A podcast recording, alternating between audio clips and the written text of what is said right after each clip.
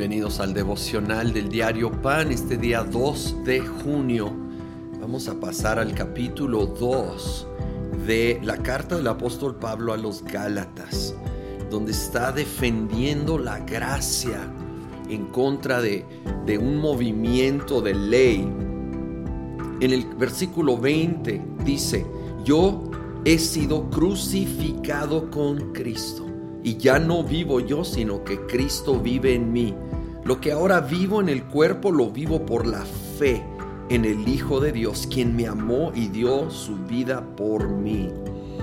Esta importantísima declaración nos habla de que, aunque obviamente somos salvos por gracia y sostenidos por gracia, nosotros respondemos a esta gracia por fe nos identificamos con la muerte de Jesucristo en la cruz y nos consideramos crucificados con Cristo Jesús, ya no vivo yo, es decir, mi mis preferencias, opiniones, supuestos derechos mueren delante del que realmente tiene los derechos sobre mi vida porque dio su vida en la cruz por mí y yo lo recibo como mi Señor. Entonces estoy identificado en espíritu con la cruz, crucificado con Cristo. Muero al yo, al ego, a mí mismo y busco que con la ayuda del Espíritu Santo ahora Cristo viva a través de mi vida. Ahora, esto lo hago por la fe, aclara el mismo versículo. No lo hago por yo seguir una lista de reglas y normas. Es por fe confiando en la obra que el Espíritu Santo está haciendo en mi interior. La obra perfecta de la cruz para mi salvación y continua en el diario vivir.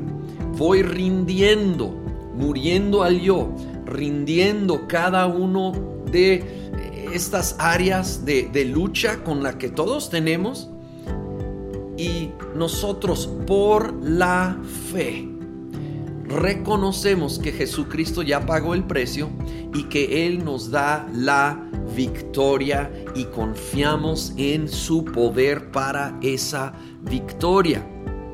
No en mí mismo, porque como luego dice el versículo 21, no desecho la gracia de Dios. Si la justicia se obtuviera mediante la ley, Cristo habría muerto en vano. Qué fuerte y qué real. No desecho la gracia de Dios. No pretendo yo estar bien con Dios ahora en base a mis esfuerzos. Dice, porque si yo pudiera estar bien con Dios a base de mi esfuerzo, Cristo murió en vano. Qué fuerte sabemos que no murió en vano, sabemos que fue totalmente necesario su muerte y que es el poder de Dios ahora para transformar nuestras vidas.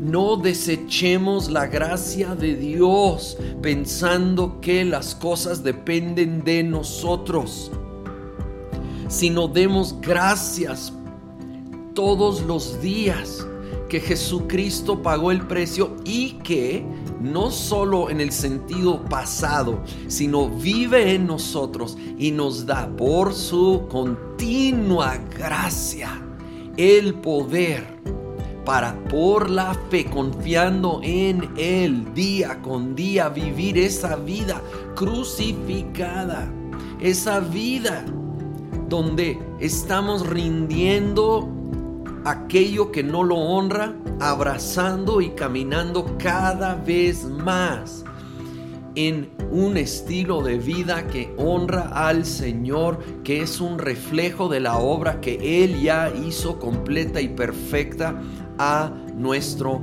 favor. Gracias Señor Jesús, que tú pagaste el precio, que tú fuiste a la cruz, que tú diste todo por nosotros, porque no podíamos de otra manera. No podíamos ser salvos y no pudiéramos luego vivir la vida en santidad, honrándote a ti. Somos incapaces de ello.